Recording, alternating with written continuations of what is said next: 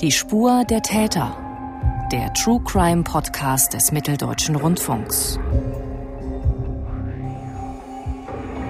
Ein Doppelmord, der mehr als 50 Jahre zurückliegt und ein Urteil gegen einen Spanner, einen Voyeur, das bis heute hoch umstritten ist. Denn Beweise für seine Tat gibt es nicht, nur Geständnisse des Mannes, die er widerrufen hat.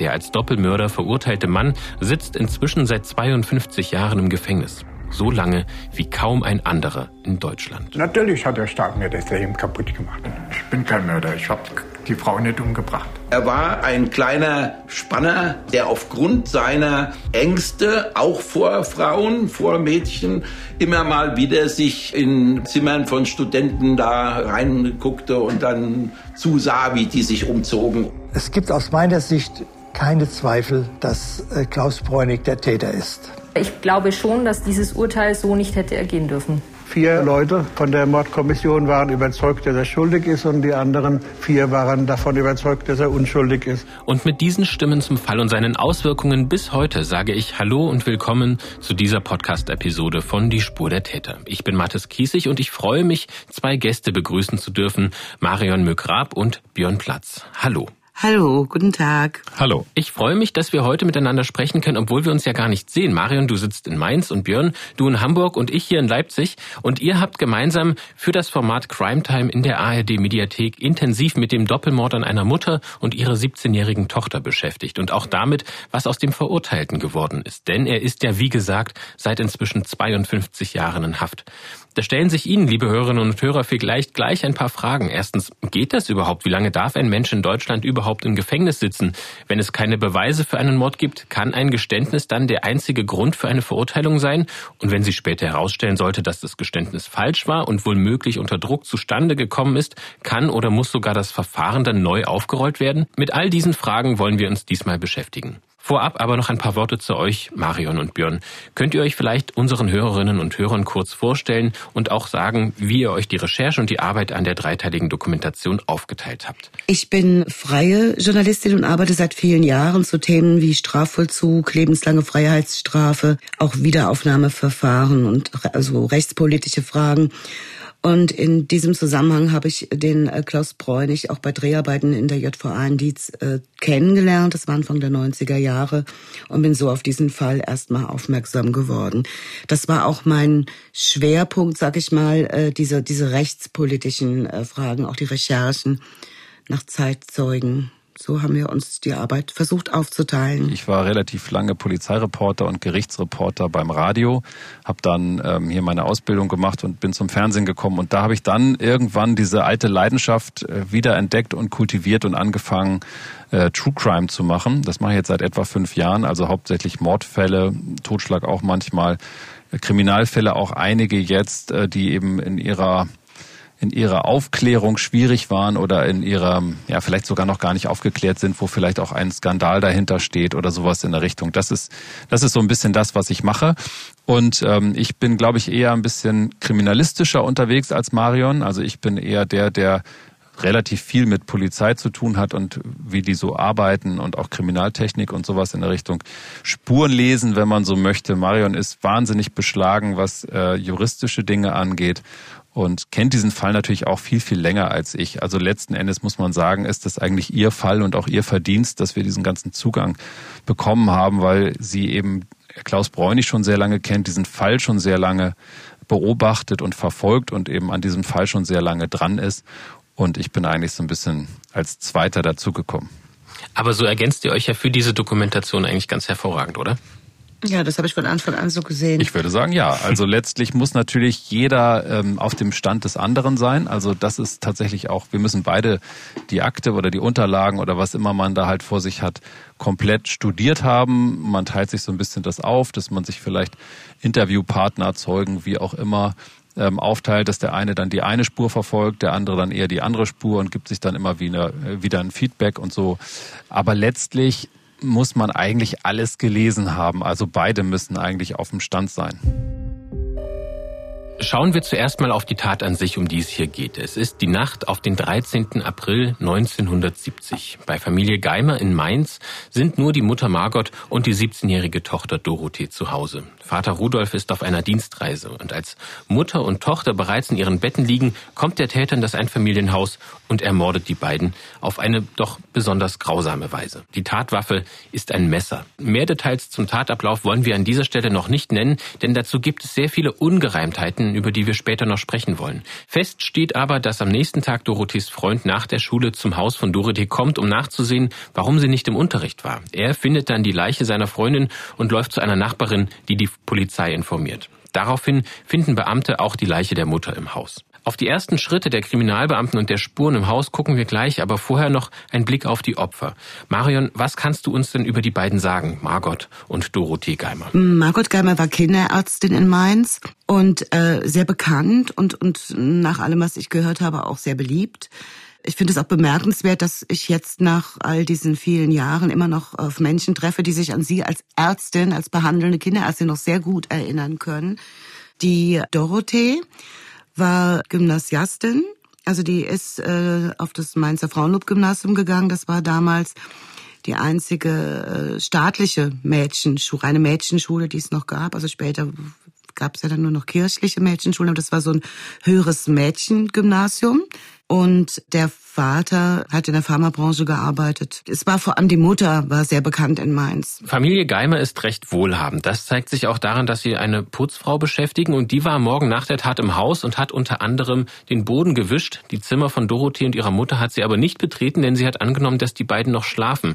Nun kann man sich vorstellen, dass es für die Kripo kein Grund zur Freude ist, wenn wenige Stunden nach der Tat jemand das Haus geputzt hat und dabei wohl auch sicher einige Spuren beseitigt hat. Wie ist denn die Spurenlage noch im Haus? Na, die beiden Tatzimmer sind ja nicht betreten worden. Also da ist die Spurenlage tatsächlich noch so, wie sie war, ähm, als der Täter das Haus verlassen hat. Es gibt relativ wenig Blutspuren im Zimmer der Mutter. Also das ganze Kopfkissen ist voll, weil natürlich das ganze Blut dann versickert ist. Aber im Zimmer selber gibt es eigentlich ganz wenig Blutspuren.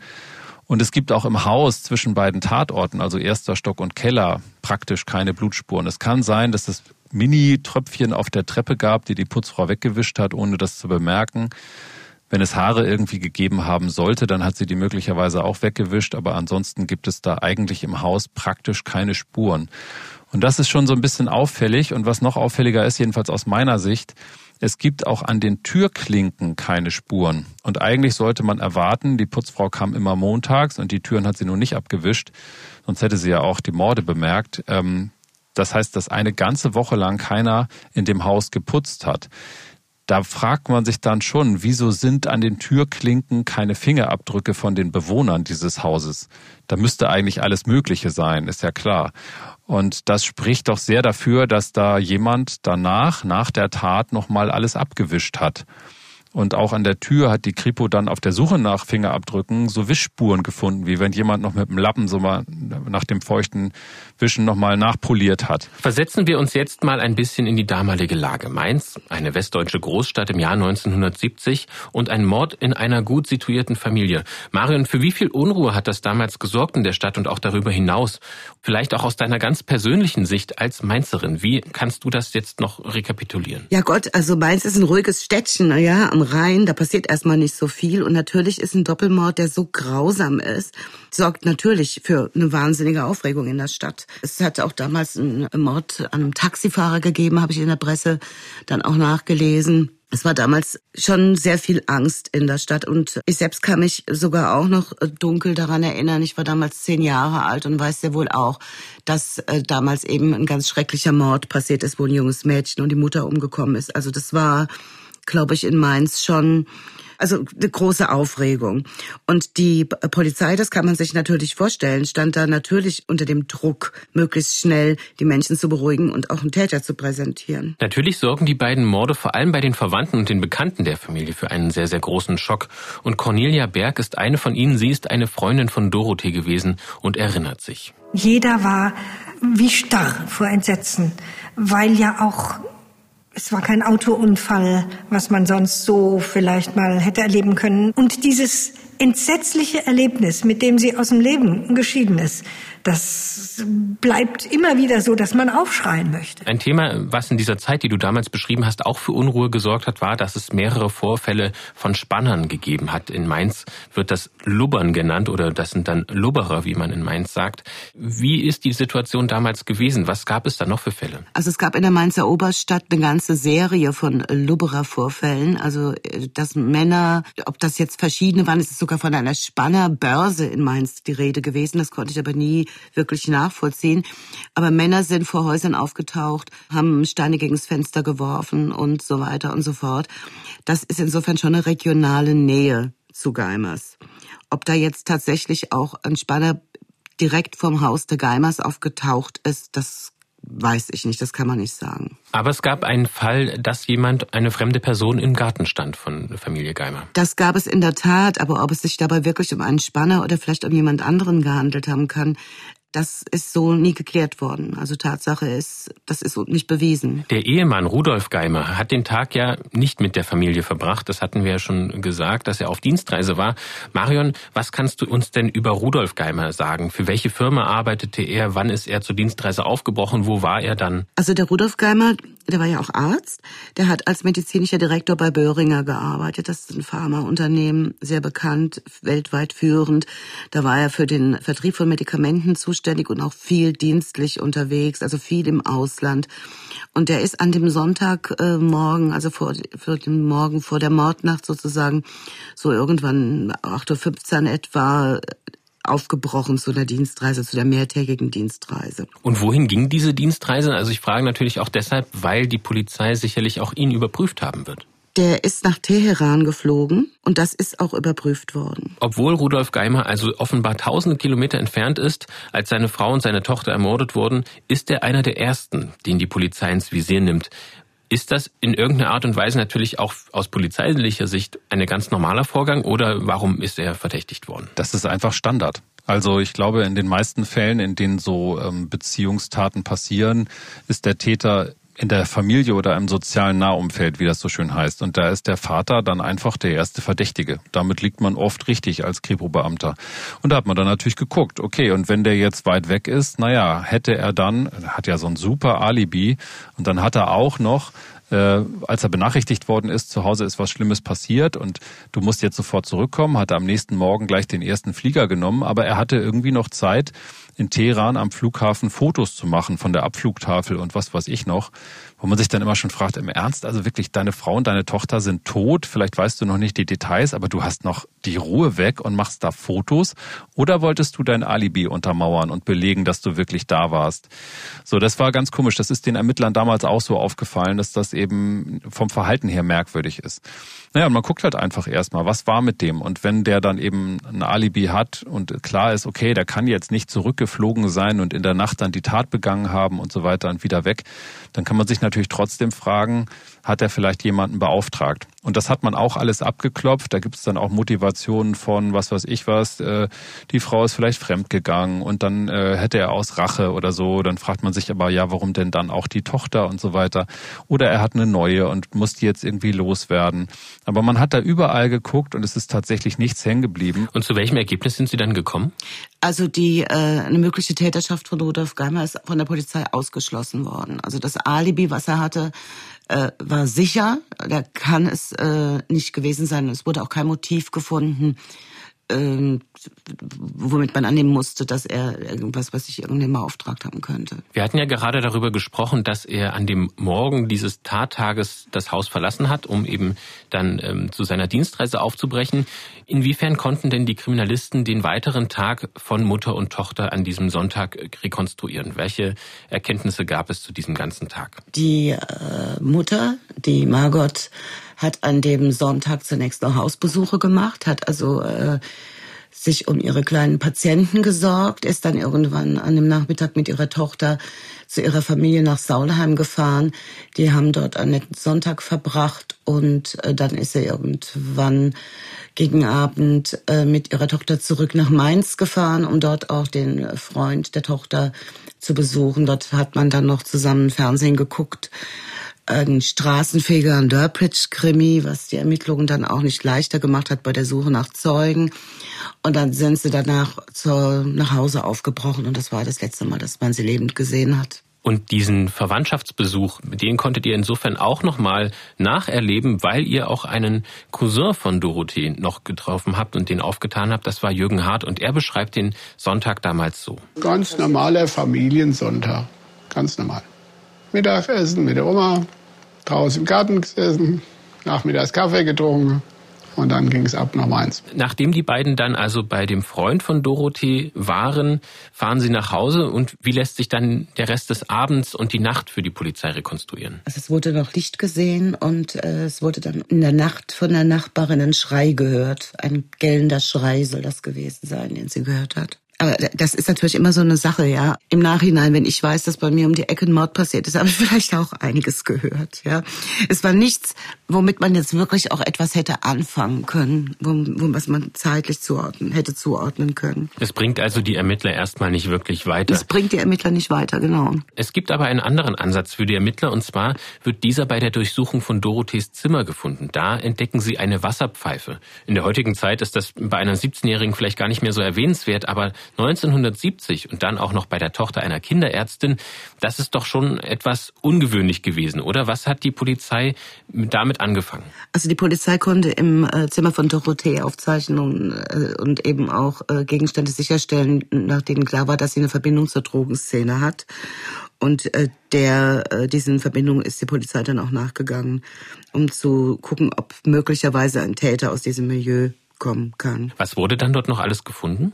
Also es wurde eine Wasserpfeife gefunden, es wurden Tagebücher gefunden, es wurden auch Notizhefte gefunden, wo im Prinzip die Abnehmer von, von Drogen mit Adressen verzeichnet waren. Also sie hat tatsächlich nicht nur Drogen konsumiert, sondern sie war da schon ein bisschen aktiver in dieser Szene. Und auch Dorothees Freund hat, so ergeben es die Ermittlungen, eben mit Drogen gehandelt ebenso einige Mitschüler der beiden. Und das hat dann auch für weitere polizeiliche Untersuchungen gesorgt. Und die Medien werden eben auch natürlich darauf aufmerksam. Hier ein Ausschnitt aus einem SWR-Bericht im Mai 1970. LSD im Wert von rund 150.000 Mark soll eine Gruppe von Jugendlichen in Hessen hergestellt haben. Hauptumschlagsgebiet war Mainz. Die Polizei kam dem Ring auf die Spur, als sie in diesem Mainzer Bungalow einen Doppelmord entdeckte. Die tote Tochter einer Kinderärztin hatte ein Notizbuch mit den Adressen von LSD-Konsumenten hinterlassen. Hauptkommissar Fischer, bestehen Verbindungen zwischen dem Mordfall Geimer und dem Rauschgiftring? Unsere Ermittlungen haben diesen Verdacht bisher nicht bestätigt.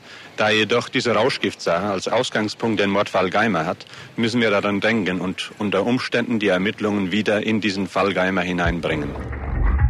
Fassen wir also noch einmal zusammen. In einer Aprilnacht im Jahr 1970 werden die Mainzer Kinderärztin Margot Geimer und ihre 17-jährige Tochter Dorothee in ihrem Haus erstochen. Der brutale Doppelmord sorgt bundesweit für Schlagzeilen und in Mainz für Entsetzen und Angst, denn in der Stadt treiben sich auch Spanner vor den Schlafzimmerfenstern junger Frauen herum und ist einer von ihnen der Mörder? Diese Frage stellt sich nach wie vor. Oder ist die Tat der Drogenszene zuzuordnen? Wir haben eben gerade gehört, dass es da eben Verbindungen gab. Wir wollen jetzt uns mal mit dieser Spannerspur beschäftigen. Wie gehen die damit weiter vor, dass es diese Loberer gibt und dass es eben diese Idee gibt, die hätten etwas damit zu tun?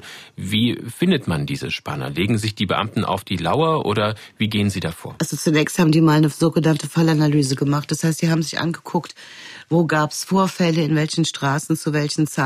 Sie haben dann auch äh, Überfälle, die es gab, äh, mit einbezogen und eben diesen, ähm, diesen Doppelmord und haben dann im Prinzip so eine Art Gebiet äh, entdeckt, das sie damit Zivilstreifen äh, überwacht haben. Und auf diese Art und Weise haben sie dann etwa zwei Monate nach dem äh, Doppelmord einen Voyeur beim Spannen erwischt, der drei Studentinnen beobachtet hat. Und was ist das für ein Mann? Also der Mann, der da ertappt wurde, das war Klaus Bräunig. Damals war der 26 und hat bei seiner Mutter gelebt, das jüngste von drei Kindern. Er war Hilfsarbeiter und äh, so wie sich das für mich darstellt, war der halt in der Stadt viel unterwegs. Der hat also seinen Job gemacht, hat Geld zu Hause abgegeben bei der Mama, die hat für ihn gekocht, hat er mir mal erzählt. Und abends ist er halt so, ja, um die, um die Ecken gezogen. So stellt er das dar. Und da war er definitiv auch eben als ähm, Voyeur unterwegs. Das räumt er auch ein. Das sagt er auch, dass er das, dass er tatsächlich Frauen beobachtet hat. Und aufgrund dieser Fallanalyse, die du beschrieben hast, dass Sie also sagen, es gibt in diesem Umfeld eben viele dieser, dieser Spannerfälle und es gibt diese Tat im gleichen Gebiet. Deshalb ordnen Sie ihn sozusagen jetzt dieser Tat als Tatverdächtigen zu. Ja, das ist die Argumentation. Wobei man natürlich sich so ein Gebiet auch mal angucken muss. Also die, die Straßen, wo die Spannervorfälle waren, die lagen schon sehr unmittelbar im, äh, seinem, an seinem Wohnort. Alles andere schon ein bisschen weiter entfernt, wenn man sich das mal so unter diesem Aspekt anguckt. Diese ersten Befragungen, wie laufen die denn dann? Also er wird als, ähm, als Voyeur, als Spanner eben erstmal für diese Tat quasi mitgenommen, sicherlich zu Gesprächen. Wird er dann direkt auch zu den Morden an Dorothy und Margot befragt? Nein, er ist erstmal äh, festgenommen worden. Da war von äh, dem Vorwurf des äh, Doppelmordes überhaupt keine Rede. Ich meine, man muss auch mal ganz klar sagen, dass auch äh, Spannen keine strafrechtlich nicht relevant ist. Also es ist keine Sexualstraftat oder so etwas. Es ist also erstmal, wenn du einbrichst halt in den Garten, das ist ähm, Hausfriedensbruch, ja, aber das ist jetzt auch kein Grund, jemanden äh, langfristig festzusetzen. Sie haben ihn mitgenommen, haben ihn vernommen, haben ihn natürlich zum Thema Spannen befragt. Das hat er auch eingeräumt. Das hat er gestanden, hat er immer gestanden und dabei ist auch bis heute geblieben, dass er Frauen beobachtet hat. Wie kommt die Sonderkommission denn an aber auf den Gedanken, dass sie eben bei diesem Spanner Klaus Bräunig trotzdem den vielleicht Tatverdächtigen zumindest im Fall dieses Doppelmordes haben. Also wie wird er dann am Ende dringend tatverdächtig? Das ist ja letztendlich die Theorie der Fallanalyse. Sie sind ja mit der Idee, der Mörder muss ein Spanner sein, im Prinzip an die ganze Verhandlung rangegangen. Sonst hätten sie ja diese, diese Form der Überwachung des Gebiets überhaupt nicht machen müssen. Das heißt, sie haben sich überlegt, das muss ein Spanner sein. Sie verhaften einen Spanner, ja, und dann vernehmen sie ihn eben mit dem Gedanken, dass sie da tatsächlich auch den Mörder haben. Und wie sehr die Polizei glaubt, den Richtigen gefasst zu haben, lässt sich in der Aussage von Hermann Gläser heraushören zur Reaktion der Beamten. Gläser war als junger Polizist an den Ermittlungen im Mordfall Geimer selbst beteiligt. Wir waren erleichtert.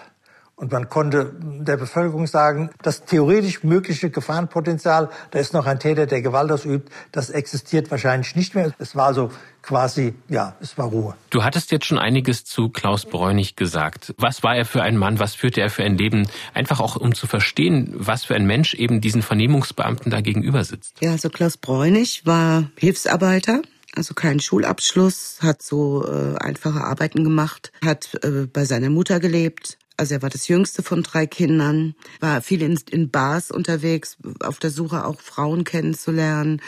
Also ein äh, Mensch, der, ähm, wie wir wissen, auch eher einfach strukturiert ist. Und wie laufen dann diese Vernehmungen ab? Du hast ja schon gesagt, es wurde ein Druck aufgebaut, weil die Ermittler eben auch schnell Ergebnisse liefern wollten, oder? Ja, also die Polizei hat ihn immer und immer und immer wieder vernommen. Wie arglos Klaus Bräunig war, kann man unter anderem daran erkennen, dass er äh, das Angebot, einen Pflichtverteidiger äh, zu bekommen, abgelehnt hat, weil er dachte, er müsse das bezahlen und das kann er nicht. Das heißt, er hatte keinen Pflichtverteidiger bei den ersten Vernehmungen, war ohne jeden anwaltlichen Beistand. Die Vernehmungen sind im Prinzip um alle Uhrzeiten durchgeführt worden. Er ist morgens aus der Zelle geholt worden. Dann gab es mal eine kurze Pause, dann ging das so weiter. Also Dauervernehmungen, denen der Klaus Bräunig dann auch nicht mehr standhalten konnte. Er hat dann letztendlich äh, alles gestanden, was man von ihm hören wollte. Schauen wir uns nochmal vielleicht auch mit dem Blick, den man heute auf Vernehmungen hat, die Vernehmungen damals an. Wie laufen die ab? Wie verhält sich Bräunig? Was ist denn darüber bekannt? Also heute ist es so, dass Vernehmungen äh, aufgenommen werden, aufgezeichnet werden. Es wäre aber damals eigentlich schon nötig gewesen, die zumindest mal wortwörtlich zu protokollieren. Es wäre auch damals so gewesen, dass er einen Verteidiger hätte haben müssen etwas, was man heute auch, denke ich, nicht mehr akzeptieren würde. Wenn jemand sagt, er kann das nicht bezahlen, da würde man sagen, hey, du kriegst einen Pflichtverteidiger. Also da haben sich, denke ich, die Zeiten auch geändert. Also die Vernehmungen waren sehr nett. Er hat die Beamten gemocht. Sie haben ihm was zu trinken angeboten und er durfte da rauchen. Und man hat ihm auch gesagt, äh, ey, du kannst mit uns reden. Also der hat die für Freunde gehalten und hat die Situation überhaupt nicht wirklich eingeschätzt. Also richtig eingeschätzt, wie, wie bedrohlich das eigentlich ist und was man ihm da unterstellt gestellt. Ich glaube, er hat lange gebraucht, um das zu verstehen. Tagelang wird er letztlich befragt und der Druck wird immer weiter erhöht. Er soll eben Dorothy und Margot Geimer ermordet haben und er wird immer wieder dazu befragt. Und dann kommt es eben zu dem Punkt, den du gerade angesprochen hast. Er legt unter diesem Druck der Vernehmungen ein Geständnis ab.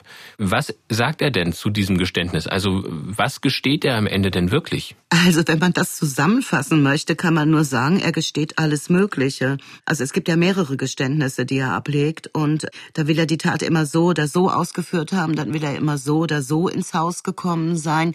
Also es ist überhaupt nicht so, dass er irgendetwas gesteht, was sowas wie eine Stringenz hat oder das, das ist alles völlig widersprüchlich und wenig glaubwürdig, das, was man da in den Fließtexten liest. Es ist ja auch nichts wortwörtlich protokolliert worden. Das heißt also, dass die Aussagen von Bräunig beispielsweise auch zum Spurenbild, die sich der Polizei dann dort vor Ort ergeben, gar nicht so richtig zusammenpassen, ja? Ja, das passt alles überhaupt gar nicht zusammen. Machen die Beamten auch mit Klaus Bräunig eine Vorortbegehung, um eben seine Aussagen nochmal zu überprüfen? Ja, es gab eine Vorortbegehung am Tatort. Die ist sogar gefilmt worden, aber dummerweise äh, ist dann selbst damals schon der Ton ausgefallen. Und äh, das war jetzt auch nicht mehr auffindbar, leider Gottes. Das äh, hätten wir uns sehr gerne angeguckt. Und da ist es eben auch so, dass er nicht erklären kann, wie er ins Haus gekommen sein will, dass er auch nicht direkt weiß, wo überhaupt das Haus steht. Also es gibt ganz, ganz viele Hinweise darauf, dass er ganz wenig weiß und nachweisbar Täterwissen, was also Dinge weiß, die die Polizei nicht weiß, haben wir nichts gefunden. Was sagt er denn zur Tatwaffe? Er hat also zumindest zunächst von einem Messer gesprochen, der Marke Puma. Das hat er dann auch sehr genau beschrieben. Die Polizei hat natürlich versucht, das ausfindig zu machen, auch wo er das weggeworfen haben will. Also es wurde weder das Messer gefunden, noch wurde überhaupt ein Messer gefunden, was dem Messer, was er wiederum beschrieben hat, überhaupt auch nur ähnlich war. Also das gab es im Handel überhaupt gar nicht. Es ist also eine sehr mysteriöse Geschichte. Sie sucht ja auch nach Beweisen, nach Zeugen, die Bräunig gesehen haben. Sie versuchen auch andere Spuren weiter zu verfolgen. Wir hatten über den Vater Rudolf Geimer gesprochen, dass sich dort eben keine weiteren Wege ergeben haben, dass er überprüft wurde. Wir hatten über die Drogenkontakte von äh, Dorothee Geimer gesprochen. Auch da hat sich nichts weiter ergeben. Und trotzdem versuchen sie ganz viele Ansätze. Unter anderem nämlich auch wird die Möglichkeit in Erwägung gezogen, dass die Morde etwas mit einem möglichen Vorfall in der Kinderarzt Arztpraxis von Mutter Margot Geimer zu tun haben könnten, beispielsweise einem Kunstfehler. Daran erinnert sich auch der damalige Ermittler Hermann Gläser. Es wurde bewusst gezielt über die Patientenkartei, über das Personal, was in der Praxis gearbeitet hat, wurde dann abgeklärt, gibt es irgendein Vorkommnis, der so gravierend war, dass man davon das Motiv ableiten kann. Und diese Spuren wurden auch abgeklärt. Und es blieb gar nichts hängen, aber auch gar nichts. Es gibt also eine ganze Reihe von Ermittlungsansätzen, die nicht weiterführen im Fall Geimer. Ungünstig vor allem für einen, für Klaus Bräunig. Der hat ja eben gestanden, die beiden ermordet zu haben. Er ist ja letztlich nach vielen, vielen Verhören eingeknickt und hat dieses Geständnis abgelegt. Allerdings sind eben, wir hatten es gerade besprochen, seine Angaben voller Widersprüche. Bleibt denn Bräunig dabei, dass er der gesuchte Doppelmörder ist oder wie geht es da weiter? Also nachdem er zum ersten Mal gestanden hat, er sagte uns, weil er seine Ruhe haben wollte, weil er nicht mehr konnte, hat er das Geständnis dann widerrufen nach einiger Zeit, um dann wiederum ganz schnell ein zweites Geständnis abzulegen, das dann wieder zu widerrufen und dann ein drittes Geständnis abzulegen und das auch zu widerrufen. Ja, ich denke, dass, äh, dass der Mann damals in einer ganz offensichtlich verzweifelten und auch hilflosen Situation war. Der damalige Gefängnisseelsorger in der Mainzer Justizvollzugsanstalt hat sich damals auch der Geschichte angenommen. Er war auch derjenige, der dafür gesorgt hat, dass er dann tatsächlich irgendwann einen Pflichtverteidiger bekommen hat. Er hat ihm auch geholfen, weil der Gloss Bräunig ja auch ganz schlecht schreiben kann, zum Beispiel einen Widerruf zu schreiben oder eben zu sagen, bitte, ich möchte einen, einen Anwalt haben. Da hat ihm der Gefängnisseelsorger dabei geholfen. Und ich denke, dass äh, Klaus Bräunig, das ist so mein Eindruck und das ist es auch bis heute, der kann über seine Probleme, die er mit seiner Sexualität hat, nicht sprechen. Er schämt sich dafür. Und das war auch damals, denke ich, ein Problem, möglicherweise bei den Vernehmungen, dass er sich eben geschämt hat und dass er dieses Versprechen der vernehmenden Beamten, davon erzählte er mir, dass man ihm ähm, auch, dass, dass man ihm helfen könnte, dass er einen Arzt bekommt, ja, dass er darauf so fokussiert war, dass er auch nicht wollte, dass es dass es bekannt wird, was er da getan hat, auch im Blick auf sein, mit Blick auf seine Mutter nicht, ja. Also ich denke, das ist alles so, ein, so eine so eine Situation, wo ich mir eben auch erklären kann, wie es zu solchen Geständnissen kommt, wie es immer zu wieder Widerrufen kommt und dann doch wieder zum Geständnis. Die Geständnisse voller Ungereimtheiten und das Zurückziehen dieser Geständnisse, die führen natürlich auch bei einem Teil der Ermittler zu ernsthaften Zweifeln. Das sagt auch Bräunichs späterer Anwalt Klaus Wasserburg. Vier Leute von der Mordkommission waren überzeugt, dass er schuldig ist und die anderen vier waren davon überzeugt, dass er unschuldig ist. Und dann hat er jedes Mal ähm, das getan, was man bei ihm in den Vernehmungen erwartet. Bei den einen hat er Geständnisse abgelegt, die sich aber widersprechen, und bei den anderen hat er die Geständnisse jedes Mal widerrufen. Und den zeitlichen Ablauf dieser vielen Vernehmungen und die Tatortbesichtigungen, das habt ihr alles sehr übersichtlich dargestellt in einem Zeitstrahl in eurer dreiteiligen Dokumentation für die ARD Mediathek, zu finden in der Reihe Crime Time unter dem Titel Lebenslänglich. Einen Link dahin gibt es in unserem Beschreibungstext in dieser Podcast-Episode. Der führt direkt dorthin. Wir müssen uns mal an dieser Stelle nochmal ins Bewusstsein rufen, liebe Hörerinnen und Hörer, worüber wir heute eigentlich sprechen. Wir sprechen heute über einen Fall, der 52 Jahre zurückliegt. Das heißt, viele von uns waren zu diesem Zeitpunkt noch nicht mehr geboren mich eingeschlossen. Es ist also eine durchaus sehr bemerkenswerte journalistische Arbeit, dass wir hier heute noch so lebendig über diesen Fall sprechen können. Und einige Gesprächspartner haben wir ja schon gehört, andere kommen später noch zu Wort. Marion, wie seid ihr eigentlich vorgegangen, um eben diese vielen Gesprächspartner nach so langer Zeit noch ausfindig zu machen? Naja, das war keine besonders leichte Arbeit, das muss man sagen, weil äh, die, äh, die Zeit da ganz schön gegen einen spielt. Also ich habe sehr viel Todesanzeigen recherchiert, sagen wir es mal so von denen äh, viele, äh, die meisten Ermittler sind einfach schon längst gestorben. Menschen, die die Geimers kannten, wären, würden sie noch leben, über 100 Jahre alt. Also es war, war relativ aufwendig, relativ schwierig. Äh, da ist viel über, äh, was natürlich in einer kleinen Stadt wie Mainz dann immer geht, wer kennt einen, der wen kennt, äh, also über so, über diese Art der, der Recherche auch gelaufen und äh, bei der Suche nach Namen, bei der Suche nach Menschen, die die Opfer kannten. Wir hören gleich weitere Gesprächspartner, die du aufgetan hast. Wir kommen jetzt zurück zum Fall.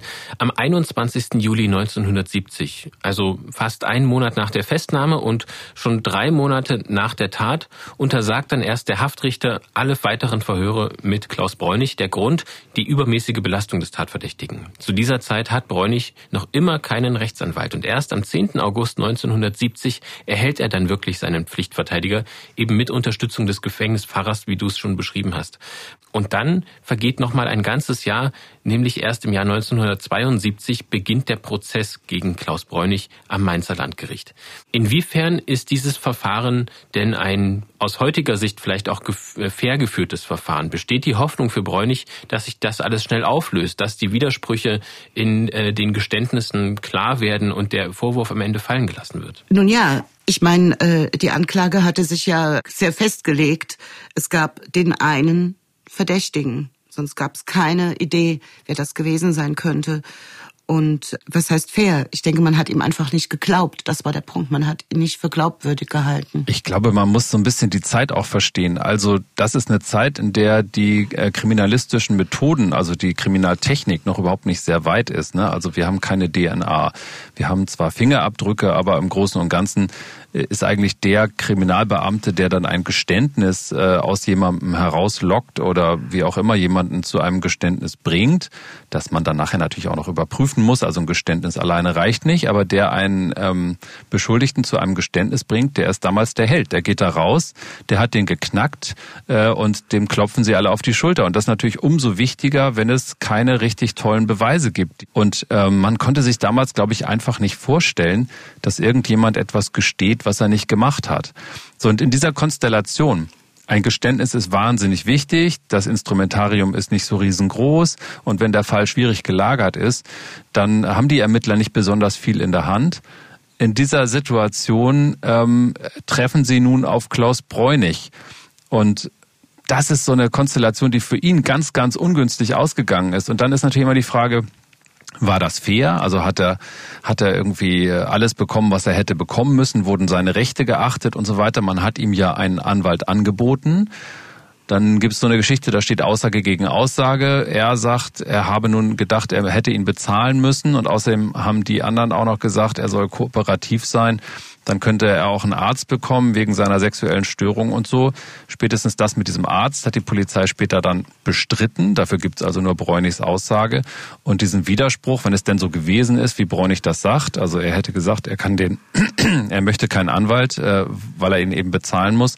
Diesen Widerspruch, dass er ihn gar nicht bezahlen muss, das haben die offensichtlich nicht aufgeklärt das ist immer so eine Geschichte. Ist das wirklich alles so gewesen? Es gibt keine wörtlichen Vernehmungsprotokolle, aber wenn es so war, dass wir hier einen wirklich sehr geistig einfachen Menschen haben, der die Situation nicht durchschaut und der von falschen Dingen ausgeht und die andere Seite reibt sich so ein bisschen die Hände, weil sie da jemanden sieht, den sie eben auch mit ihren kriminalistischen Methoden und mit ihrer kriminalistischen Licht, äh, äh mit ihrer kriminalistischen Sicht ähm, in die Zange nehmen kann, dann kommt da was raus, das würde ich aus heutiger Sicht nicht fair nennen. Aus damaliger Sicht muss man einfach verstehen, wie halt so die Rahmenbedingungen waren. Ihr habt für euren Film ja auch einen Mann ausgemacht, der damals gegen Bräunig als Geschworener auf der Richterbank saß. Heute würde man Schöffe dazu sagen. Wie hat dieser Heiner Bögler denn den Prozess noch in Erinnerung? Also ich fand das zunächst mal bemerkenswert, dass er ihn überhaupt noch in so wahnsinns guter Erinnerung hatte. Als ich das erste Mal Kontakt mit ihm hatte, habe ich gestaunt darüber, wie präsent das war. Er hat mir dann auch gesagt, dass es ihn über Jahre Jahre hinweg äh, immer wieder beschäftigt hat, dass er das Urteil immer wieder gelesen hat, sich immer wieder gefragt hat, ob da auch eine gerechte, eine richtige Entscheidung, ein gerechtes Urteil gefällt wurde. Der Schöffe war damals ein junger Mann. Das war das erste Mal, dass er in so einem äh, Mordprozess überhaupt als Schöffe äh, mitgewirkt hat, oder als Geschworener, wie man damals das noch nannte.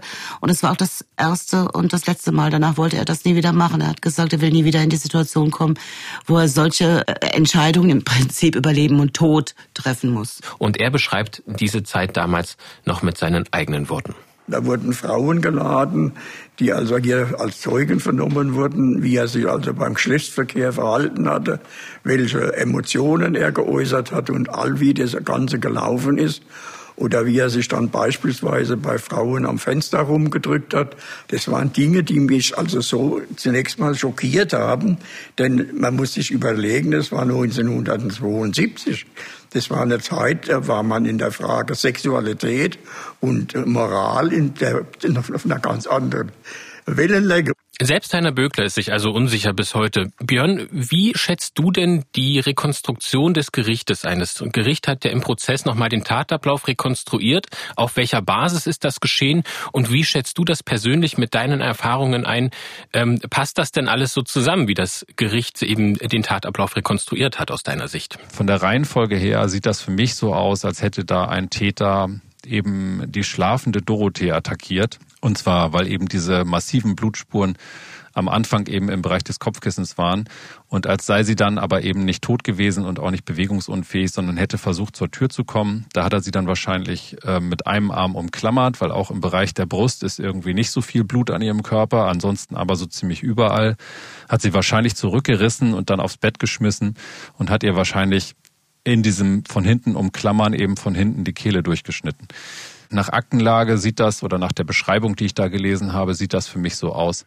Und ähm, das passt für mich auch nicht zu dem, was das Gericht dann irgendwie festgestellt hat, dass Bräunig da reingegangen sein soll und sie angesprochen haben soll mit äh, komm, wir wollen mal so, ne? Und ähm, dann habe sie sich irgendwie gewehrt, geschrien und dann habe er nur noch zugeschlagen, weil er wollte, dass sie, dass sie ruhig ist ich kann mir diese Situation nicht so richtig so vorstellen. Also ich glaube, wenn man ein Mädchen weckt, eine 17-Jährige, die in ihrem Bett liegt, dann wird die kreischen sicherlich nachts, wenn ein Fremder im Zimmer steht und wahrscheinlich versuchen irgendwie zurückzuweichen, äh, sich aufzusetzen oder irgendwie was vor sich zu halten, um sich irgendwie zu schützen oder irgendwas. Aber diese, diese Spurenlage, die ich da so gelesen habe, die klingt für mich eher danach, dass da sehr, sehr viel im Bereich des Kopfkissens passiert ist. Das heißt, ich kann mir das eher so vorstellen, dass es ein Angriff auf eine schlafende Person war. Und das sind, das sind genau diese Dinge, die finde ich, wo die Spuren nicht zu dem passen, was das Gericht nachher festgestellt hat. Und das Gericht hat es natürlich festgestellt, weil Bräunig all das so gestanden hat, in unterschiedlichen Vernehmungen immer mal wieder. Und dann haben die daraus einen Tatablauf konstruiert oder rekonstruiert. Aber ich finde, das das passt nicht so richtig da drauf. Wir haben jetzt über diesen Prozess gesprochen und darüber, dass sich selbst Geschworene bis heute nicht ganz sicher sind, ob sie damals das richtige Urteil gefällt haben. Aber wie sieht denn dieses Urteil am 19. Juli 1972 am Landgericht in Mainz eigentlich aus? Zu welchem Ergebnis kommen die Richter insgesamt? Ja, die sprechen Klaus Bräunig schuldig. Schuldig äh, des Mordes an zwei Frauen. Äh, und zwar eben auch Mordes und nicht Totschlags, weil sie sagen, also Klaus Bräunig sei in dieses Haus eingedrungen, um irgendeine Art von Sexualstraftat an der Tochter zu begehen, sei auf die Mutter getroffen und habe die dann umgebracht äh, zur Verdeckung der anderen Straftat. Die Reihenfolge ist nicht so ganz klar. Erst die Mutter, dann die Tochter, erst die Tochter, dann die Mutter. Das wissen die nicht so richtig genau. Ist denen aber auch letztlich irgendwie ein bisschen egal, weil sie sagen, der eine Mord äh, musste halt passieren zur Verdeckung des anderen oder zur Verdeckung der anderen Straftat. Und damit ist das ein ein äh, Schuldspruch ohne Zweifel wegen Doppelmordes. Und genau das kann Klaus Bräunig bis heute eigentlich nicht verstehen. Er ist inzwischen 78 Jahre alt und sieht die Sache immer noch folgendermaßen. Der sich gelubbert hat an das Haus, streiche ich doch nicht ab. Das gebe ich auch gern zu. Was ich gemacht habe, war Schweinerei, das weiß ich auch. Das andere habe ich immer abgestritten. Nee, nee, nee, nee, nee, nee, nee, nee. Wobei er eben immer abgestritten nicht ganz stimmt. Er hat ja eben diese Geständnisse abgelegt, die er dann wiederum zurückgezogen hat. Ich habe es widerrufen. Und da hat die Grippe mich wieder geholt. Da habe ich wieder so gesagt, macht doch, was ihr wollt. Da haben sie geschrieben und alles. Und ich habe mich selbst Glaubt mir, ich habe mir selbst mein eigenes Todesurteil unterschrieben. Das weiß ich auch. Das weiß er eben heute. Aber damals ist denn überhaupt davon auszugehen, dass er verstanden hat, was er da auch unterschreibt, also was ihm da vorgelegt wird?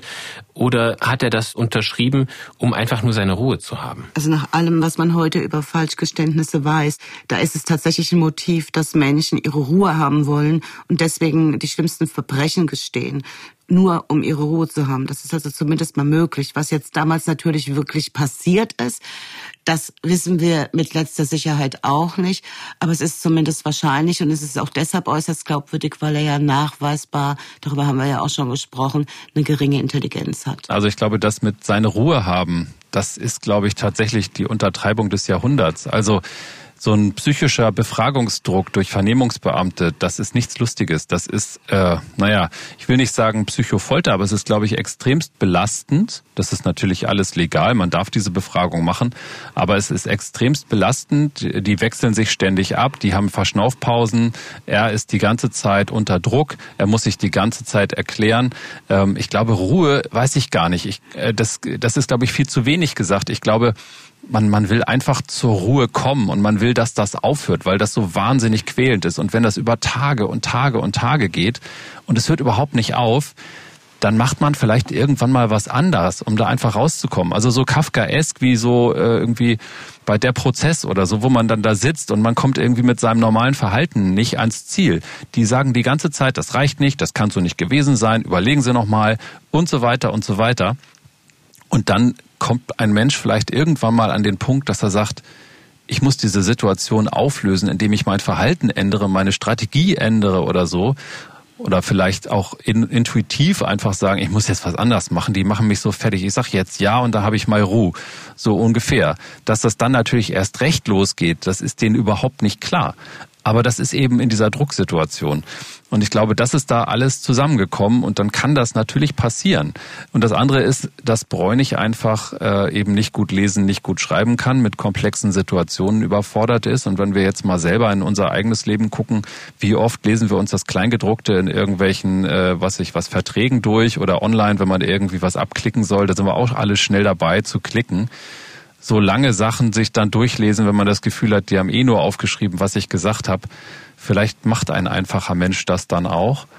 Und vielleicht denkt er dann eben auch nicht an die Konsequenzen, sondern nur in der Situation daran, dass das jetzt bitte endlich aufhören möge. Das Quälende für ihn, das wirklich Quälende für ihn, war ja auch, dass es immer wieder um dieses Thema Sexualität gegangen ist, was ihm extrem unangenehm ist und worüber er nicht sprechen will.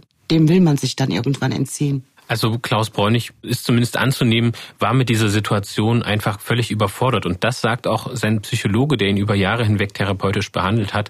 Sein Name ist Hans Bräuninger. Er fühlte sich ziemlich hilflos und alleingelassen, sah auch gar keine richtige Möglichkeit mehr von sich aus äh, irgendetwas äh, dagegen zu halten, sondern er hat einfach resigniert, er hat aufgegeben. Und er hat auch da nicht aggressiv zurückreagiert. Äh, sondern äh, hat einfach äh, nur äh, die Situation für sich beendet, indem er dann eben sagt, okay, ich war's. Das kann der nicht gebracht haben. Das ist einfach äh, intellektuell von ihm nicht äh, äh, abrufbar. Das kriegt er nicht umgesetzt. Marion, du hast Klaus Bräunig über die vielen Jahre immer wieder im Gefängnis besucht und auch seine Versuche verfolgt, ein anderes Urteil zu erreichen.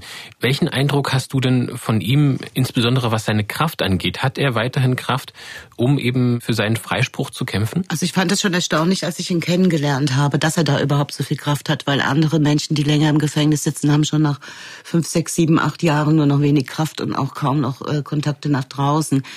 Umso erstaunlicher ist es, dass er jetzt, fast 80 Jahre alt, immer noch diesen Wunsch verfolgt, rauszukommen. Wobei ich auch denke, dass das, worum es ihm in allererster Linie geht, wenn nicht sogar schon immer nur ging, seine, seine Rehabilitation. Also seine, sein, er möchte, dass das Unrecht, was ihm angetan wurde, so sagt er das ja, dass das äh, wieder gut gemacht wird. Aber es ist schon ziemlich hin und her. Also ich denke mal, als ich ihn kennenlernte, hat er für ein Leben in Freiheit gekämpft und jetzt kämpft er für, dafür, in Freiheit zu sterben. Da hat sich schon was geändert. Aber der Wunsch, seinen Namen reinzuwaschen, wie er das formuliert, den hat er nach wie vor und den verfolgt er über all die Jahre. Zahlreiche Ausschnitte aus den Interviews mit Klaus Bräunig können Sie, liebe Hörerinnen und Hörer, in der dreiteiligen Dokumentation von Marion und Björn sehen. Der Titel lautet kurz und prägnant lebenslänglich zu finden in der ARD Mediathek, entweder dort nach Crime Time suchen oder dem Link in unseren Shownotes folgen. Sehenswert ist übrigens auch der Einblick in die Gefängniszelle von Klaus Bräunig. Und lebenslänglich ist ein gutes Stichwort. Wir hatten jetzt schon darüber gesprochen, dass er eben seit über 50 Jahren im Gefängnis sitzt. Und wenn man hört, dass ein Mensch in Deutschland über 50 Jahre in Haft ist, da denken die ein oder anderen unserer Hörerinnen und Hörer vielleicht lebenslänglich. Das heißt doch eigentlich maximal 15 Jahre und bei guter Führung kommt man auch schon früher raus. Könnt ihr mal diese verbreitete Annahme für uns aufklären? Also lebenslänglich heißt nicht maximal 15 Jahre, sondern mindestens. Also die lebenslange Freiheitsstrafe sind mindestens 15 Jahre und vorher kommt man auch nicht raus.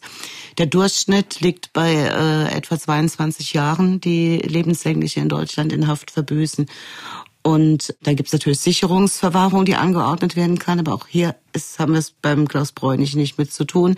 Er gehört einfach zu denen, die überdurchschnittlich lange lebenslänglich verbüßen. Und Bräunigs neue Rechtsanwältin, sie heißt Caroline Arnemann, sieht eben diese sehr lange Haftdauer auch als sehr kritisch an. Ich halte es für rechtsstaatlich hochproblematisch, sagen wir mal so, dass man ihn jetzt nach 50 Jahren immer noch im Gefängnis behalten möchte. Und ich glaube, er ist damit bundesweit einer der wenigen, die überhaupt eine solche lange Haftzeit hinter sich haben. Um die 52 Jahre hinter Gittern einmal einzuordnen, zu den Menschen mit besonders langer Haftzeit in Deutschland zählt der Serienmörder Heinrich Pommerenke. Er starb 2008 nach 49 Jahren in Haft und der in Anführungszeichen Rekordhalter ist der Mörder Hans-Georg Neumann. Er saß mehr als 58 Jahre in Haft und wurde 2021 entlassen. Zurück zum Fall Bräunig. Seine Anwältin findet es, wie wir gehört haben, sehr problematisch, dass er so lange einsitzt. Die genau gegenteilige Meinung kommt vom früheren Ermittler Hermann Gläser.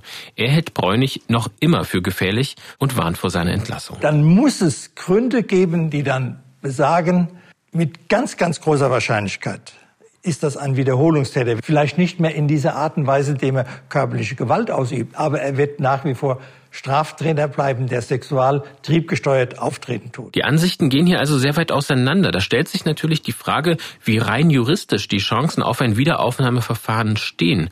Marion, du hast gesagt, Bräunichs neue Rechtsanwältin strebt genauso ein solches Verfahren an. Sie ist noch eine Expertin dafür. Welche Voraussetzungen müssten denn generell erfüllt sein, damit ein rechtskräftig abgeschlossenes Verfahren doch wieder aufgenommen wird? Also für eine Wiederaufnahme braucht man äh, neue Anhaltspunkte. Man braucht äh, Tatsachen, die damals äh, vor Gericht nicht bekannt waren, die noch nicht verhandelt wurden. Also etwas, was neu ist für das, äh, für das Gericht. Dann kann eine Wiederaufnahme erreicht werden. Über die Hürden, ein rechtskräftiges Urteil nachträglich zu ändern, haben wir übrigens schon in unserer Podcast-Episode zum Fall Friederike von Mühlmann gesprochen. Gerechtigkeit heißt die Episode. Und da will der Vater von Friederike erreichen, dass ein Freigesprochener doch noch wegen Mordes an Friederike verurteilt wird, weil ihn DNA-Spuren viele Jahre nach dem Urteil eben doch noch überführt haben. Falls Sie sich diese Folge anhören möchten, den Link dorthin finden Sie auch noch in unseren Shownotes. Für Klaus Bräunig haben seine bisherigen Verteidiger bereits zwölf Versuche unternommen, ihn freizubekommen und sie sind immer wieder gescheitert. Auch eine Verfassungsbeschwerde hatte keinen Erfolg und sogar der Europäische Gerichtshof für Menschenrechte hat sich schon mit Bräunigs Anliegen beschäftigt. Was stimmt denn nun die neue Strafverteidigerin trotzdem zuversichtlich, dass es diesmal doch klappen könnte, Marion. Frau Dr. Arnemann sagte uns, dass auch die wissenschaftlichen Erkenntnisse, die es heute gibt, über die Dynamik bei solchen Vernehmungen, äh, wie kommt es zu Falschgeständnissen, einfach weiter sind, also dass man da viel mehr weiß, als das noch 19, also in den 70er Jahren der Fall war. Und dass das möglicherweise für das Gericht ein Grund sein könnte, das nochmal zu verhandeln. Weil das Thema, ob das Geständnis falsch war, ist ja auch 1972 schon vor Gericht verhandelt worden. Da ist ja darüber gesprochen worden.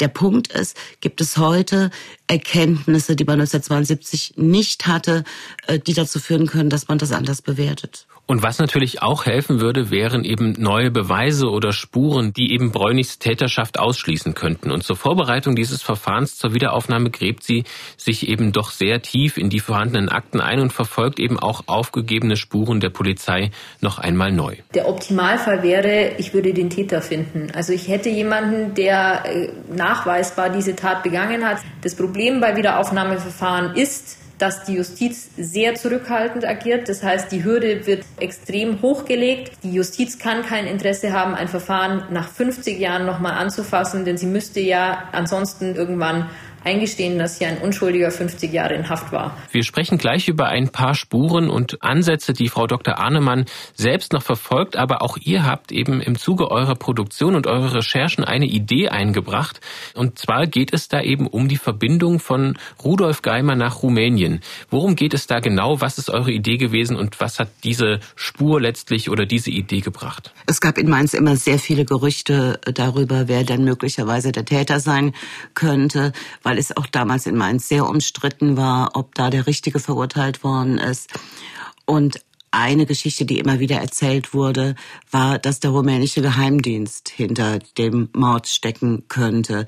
Das war auch eine Information, die aus der Familie äh, Geimer herausgekommen ist. Und das äh, wurde halt immer erzählt. Und vor dem Hintergrund, dass Rudolf Geimer ja nun auch aus Rumänien stammt ursprünglich, erschien uns das eine Spur, die man doch mal verfolgen könnte. Zumal das war ja damals auch gar nicht möglich, natürlich nicht, genauso wenig wie man das Stasi-Archiv damals hätte anfragen können. Aber das sind die Zeiten ja jetzt Gott sei Dank anders, sodass es uns möglich war, in Bukarest beim Securitate-Archiv nachzufragen, inwieweit es da eine Akte gibt. Und was ist dabei rausgekommen? Ja, zu unserer großen Freude hat sich eine Akte äh, gefunden, äh, der zu entnehmen war, dass Rudolf Geimer engmaschig vom rumänischen Geheimdienst überwacht wurde. Aber in Bezug auf die Tat gab es da keinerlei weiteren Informationen. Leider gab es da keine weiteren Informationen, wobei man dazu sagen muss, dass wir nicht wissen, ob die Akten, die wir haben, vollständig sind.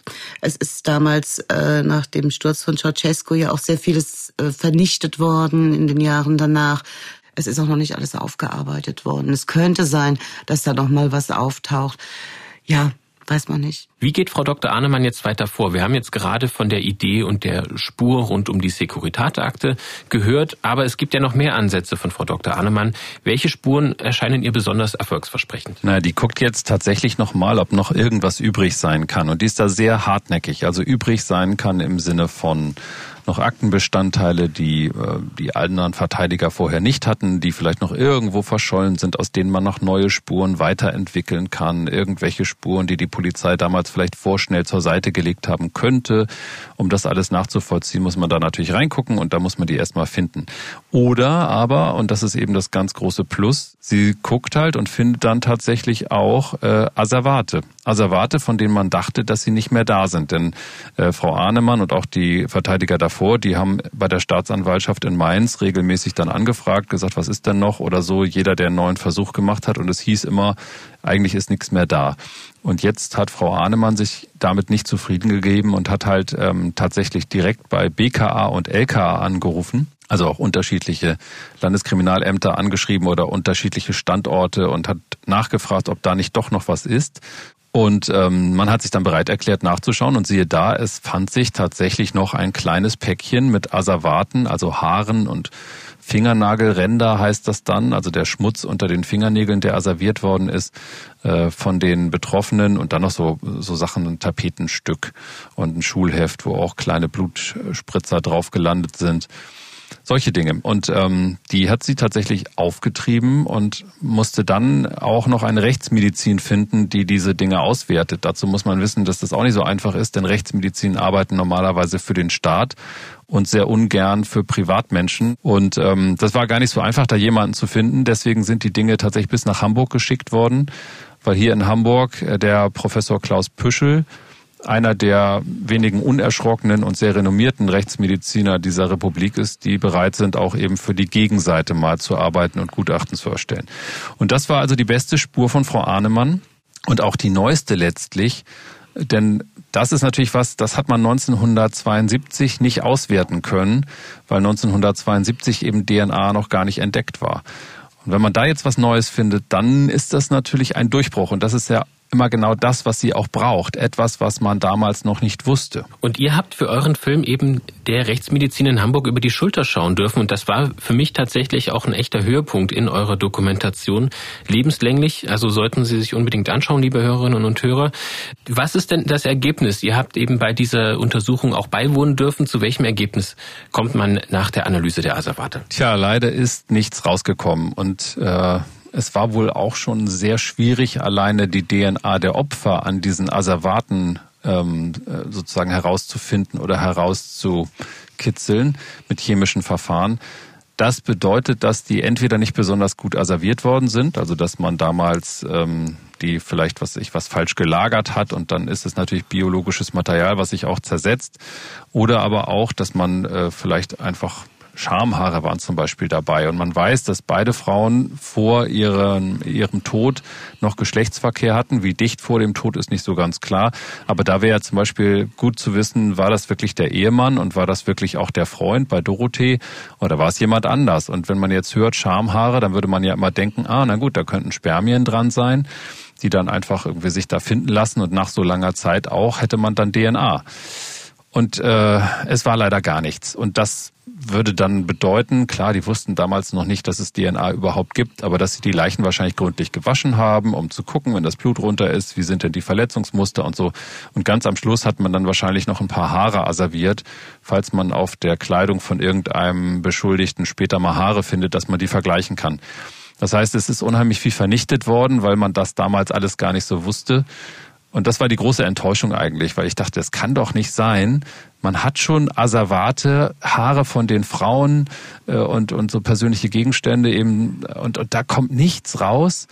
Ja, aber so war's. Also eine durchaus vielversprechende Spur, die am Ende dann doch aber in einer Sackgasse mündet. Trotzdem ist Frau Dr. Ahnemann aufgrund eines anderen Ansatzes immer noch ganz hoffnungsfroh. Und zwar ist es ein Gutachten, was sie in Auftrag gegeben hat. Könnt ihr mir zu diesem Gutachten noch etwas erzählen? Frau Ahnemann hat ein aussagepsychologisches Gutachten in Auftrag gegeben. Äh, untersucht äh, wird, äh, wie glaubhaft sind denn diese Mordgeständnisse. Das kann man heute natürlich ganz anders untersuchen, als man das in den 70ern konnte, wo man überhaupt nichts über falsche Geständnisse wusste, wo man dachte, ein Geständnis ist ein Geständnis, da gibt es gar keine Zweifel. Heute weiß man da sehr viel mehr und kann das sehr genau, sehr viel genauer beurteilen.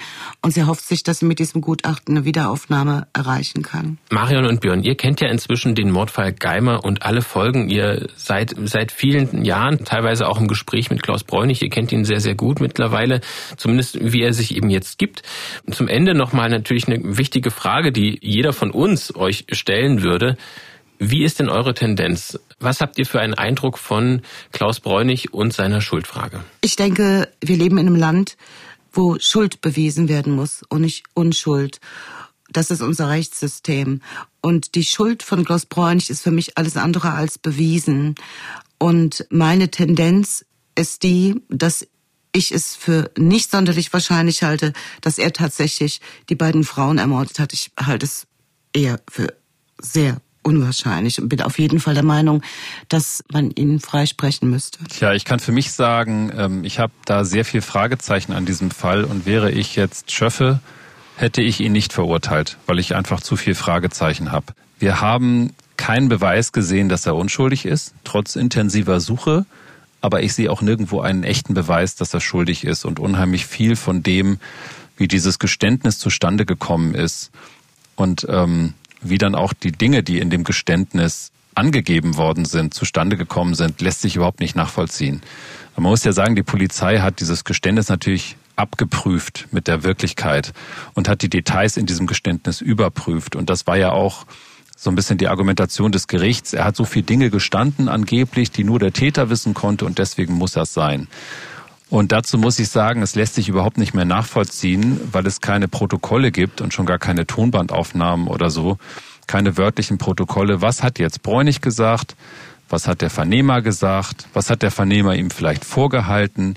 Wo hat der Vernehmer ihn halt in irgendeine Richtung gebracht, wo er dann sagte, na Junge, du lügst. Es kann so nicht gewesen sein das ist eine ganz, ganz schwierige Situation. Ähm, man kann das überhaupt nicht beurteilen. Vielleicht so als kleines Beispiel. Ich fühlte mich selber plötzlich in der Interviewsituation, so wie sich die Polizisten vielleicht gefühlt haben, weil ich Klaus Bräunig dazu befragt habe, wie er denn damals als Spanner unterwegs war in Mainz, weil ich wissen wollte, wer war denn da vielleicht noch so und was hat er vielleicht gesehen und wo hat er sich so rumgetrieben, in welchen Gegenden und wie lief das alles ab und diese ganzen Dinge. Und da hat er sich da quasi rausgelogen und hat gesagt, nein, das habe er nicht gemacht, nur ein einziges Mal. Und ich habe mich so ertappt innerlich, dass ich gedacht habe, so Knabe, jetzt lügst du mich hier an. Äh, das kann ja nicht sein und habe dann angefangen kritisch nachzufragen und so und jemand wird dann natürlich auch unter so, so kritischen Fragen vielleicht auch unsicher und so weiter und dann entsteht so ein ganz komischer Eindruck bei einem selber, wenn man fragt. Ich kann überhaupt nicht nachvollziehen, was die Beamten damals gemacht haben und ob sie ihm was vorgehalten haben, so nach dem Motto, so kann das noch nicht sein. Und auf der anderen Seite weiß ich, dass Klaus Bräunig jemand ist, der auch versucht, irgendwie mit Situationen klarzukommen und auf Menschen einzugehen und dann auch was zu sagen, was sie vielleicht hören wollen, damit er irgendwie da rauskommt. Also es ist so eine ganz schwer zu beurteilende Gemengelage. Es gibt vielleicht einen einzigen Punkt, wo ich sagen würde, da kann man schon irgendwie ablesen, dass diese Fragezeichen mehr, mehr sind als einfach nur Unsicherheit. Klaus Bräunig hat nur Dinge gestanden, die die Polizei wusste alles Ermittler wissen, was die Polizei wusste. Aber was die Polizei nicht wusste, hat er nicht gestanden. Wo zum Beispiel ist diese Tatwaffe, wo ist dieses Messer geblieben? Da hat er mehrere Angaben gemacht, alles überprüft, nichts stimmte. Wo ist dieser blöde Revolver geblieben, der aus dem Haus entwendet worden ist? Alles wurde überprüft, nichts stimmte. Und da kann man sich dann schon fragen, das ist der einzige Punkt, wo man wirklich, wirklich sagen muss, das kann ihm die Polizei nicht vorhalten, weil sie es nicht weiß. Und er sagt dazu nichts, was stimmt. Und bei allen anderen Dingen weiß man nicht, hat er das nun wirklich gewusst oder hat ihm die Polizei das vorgehalten. Da habe ich gedacht, ach Mensch, also da kann ich nicht dran vorbei. Das ist mein größtes Fragezeichen in diesem Fall. Und deswegen, um das so zu Ende zu bringen, ich kann es nicht genau sagen, aber ich habe so viel Unsicherheit in diesem Ding. Als Schöffe hätte ich ihn nicht verurteilt. Und du hast dieses Problem ja auch schon angesprochen, dass es einfach unheimlich schwierig ist, sich nach so langer Zeit eben noch in die Situation damals hineinzuversetzen. Gerade weil es eben auch nicht mehr alle Akten, alle Unterlagen gibt und das eben einfach nicht so transparent ist, dass man sich ein wirklich neutrales Bild machen kann, oder? Ja, und man muss ja auch sagen, also wir, wir erheben uns hier sozusagen über die Richter von damals und sagen, das Urteil hätte man so nicht sprechen dürfen. Ich weiß nicht, wie sich Bräunig im Prozess verhalten hat. Ich weiß nicht, wie sich Bräunig am Tatort verhalten hat. Ich weiß auch nicht mal, wie der Tatort so aussah in der gesamten Spurenlage, weil es kein einziges Foto mehr gibt. Also es, das hat alles nie auf mich wirken können.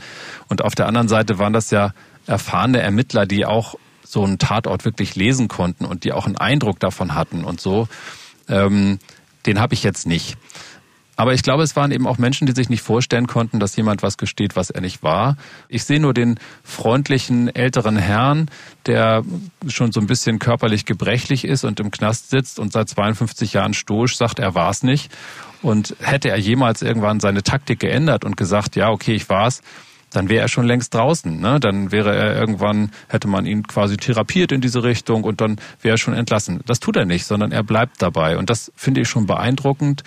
Und ich kann mir dann von der heutigen Sicht und von dem, was ich alles weiß und was so auf mich wirkt, nicht vorstellen, dass das wirklich so gewesen sein sollte. Aber eben unter dem Vorbehalt, dass ich damals nicht dabei war und mir diese ganzen Eindrücke und Fakten von damals einfach fehlen. Marion Mögrab und Björn Platz. Vielen, vielen Dank für eure Berichte und für eure Einschätzungen zu diesem ja schon historischen Kriminalfall, der die Justiz eben bis heute beschäftigt. Danke, dass ihr bei uns wart. Gerne. Ja, ich danke auch ganz herzlich für das Interesse. Wenn Ihnen, liebe Hörerinnen und Hörer, diese Podcast-Episode von Die Spur der Täter gefallen hat, dann abonnieren Sie uns gerne. So erhalten Sie auch automatisch die nächste Episode am 15. Juli. Dann geht es bei uns um den bis heute flüchtigen Schwerverbrecher Norman Volker Franz, der fünf Menschen ermordet hat und einer der meistgesuchten Verbrecher Europas ist. Bei Fragen oder Rückmeldungen freuen wir uns über eine E-Mail von Ihnen an die-spur-der-täter mit ae.mdr.de. Mein Name ist Mathis Kiesig. Vorbereitet hat diese Episode mein Kollege David Kopp und produziert wurde sie von Ingo Naumann. Vielen Dank fürs Zuhören. Bis zum nächsten Mal. Sie hörten den True Crime Podcast Die Spur der Täter. Eine Produktion des Mitteldeutschen Rundfunks.